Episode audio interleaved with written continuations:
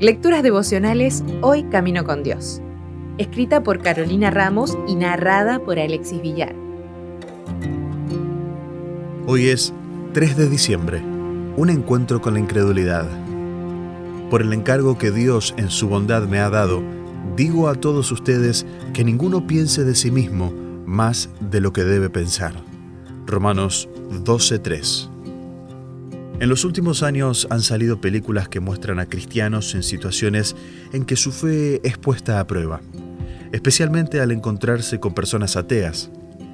Y aunque los argumentos que estos fieles usan para demostrar la credibilidad de su fe son ciertos, de forma subyacente queda la idea de la derrota y la humillación de los no creyentes. Es importante que seamos cuidadosos con el celo con que cuidamos nuestra fe o la necesidad de defender algo que no requiere nuestra defensa.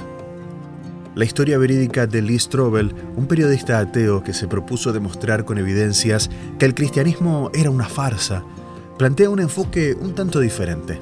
Sus escritos proveen una base muy interesante, no para atacar, sino para empatizar, ser tolerantes y amorosos con las personas que no comparten nuestra fe y a la vez firmes en nuestras creencias y en la certeza del poder de Dios. Para estos casos es importantísimo preguntarse constantemente qué haría Jesús y recordar la importancia que le daba a él a las relaciones. Las noticias que traemos son para que las demás personas puedan tener una relación con Dios, no para ganar adeptos a una organización, para mostrarles cuál es el equipo ganador o para considerarnos superiores solo por creer.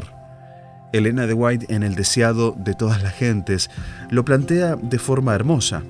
Dios no obliga a los hombres a renunciar a su incredulidad.